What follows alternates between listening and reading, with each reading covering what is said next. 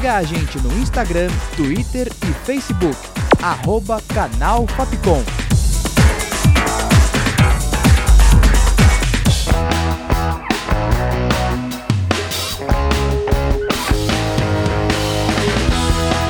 Rádio Fapcom. O som da comunicação.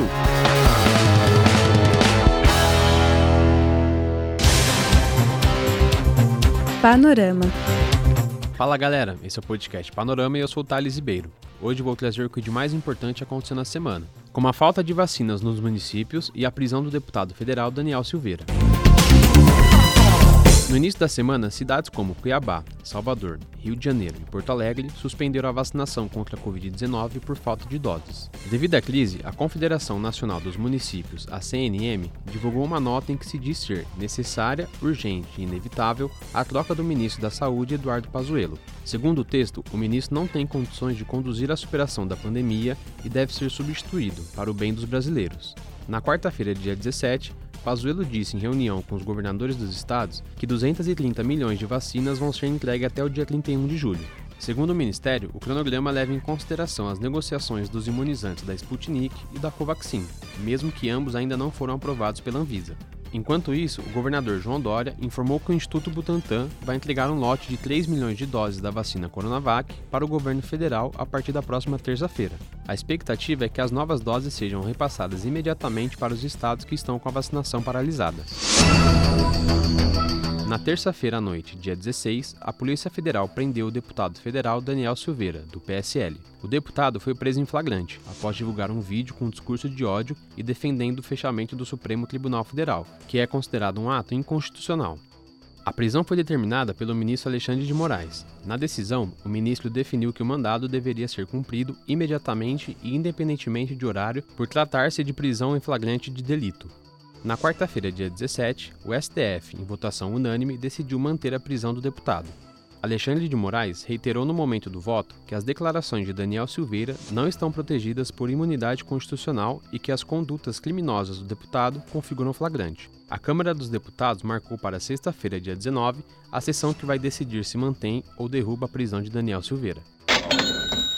Na terça-feira, dia 16, o Bitcoin bateu um novo recorde, alcançando a marca de 50 mil dólares.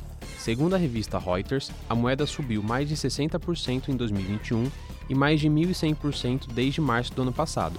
A nova alta no valor da moeda aconteceu depois da Tesla, empresa de Elon Musk, anunciar que tem mais de 1 bilhão e meio de dólares em Bitcoin e que vai aceitar a moeda como forma de pagamento. Com a valorização, o Bitcoin chegou na 14ª posição das moedas mais comercializadas do mundo. Panorama.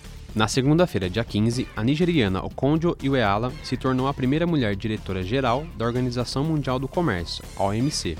Okonjo Iweala tem 66 anos e é economista especializada em finanças globais e foi diretora de operações do Banco Mundial, onde trabalhou por 25 anos. Além disso, Okonjo foi a primeira mulher a comandar o Ministério das Finanças da Nigéria, ocupando o cargo entre 2003 a 2006 e 2011 a 2015. E agora, vamos falar sobre cultura. E em meio ao feriadão do Carnaval, o Globoplay adicionou ao catálogo a novela O Bem Amado, a primeira novela em cores da TV brasileira. A novela que estreou em 1973 foi a primeira obra da Globo a ser veiculada fora do país, além de receber premiações no Primer Festival da televisão mexicana. Em 2010 chegou aos cinemas e em 2011 ganhou a versão de minissérie na TV aberta. Panorama.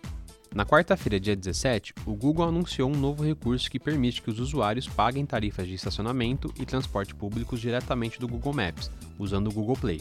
Por enquanto, o aplicativo permite o pagamento de taxas de estacionamento em mais de 400 cidades dos Estados Unidos e tarifas de transporte público em mais de 80 agentes de trânsito na América do Norte, Europa e Ásia.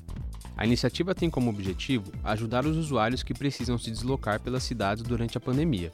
Com as mudanças de hábitos, o Google afirma que esta é mais uma maneira dos usuários se sentirem seguros, evitando o contato direto com superfícies públicas.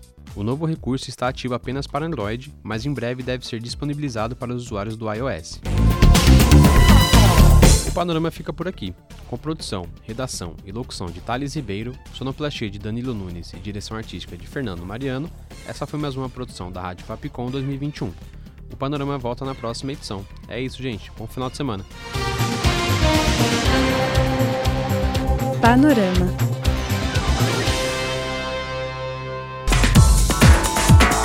Siga a gente no Instagram, Twitter e Facebook. Arroba Canal Fapcom.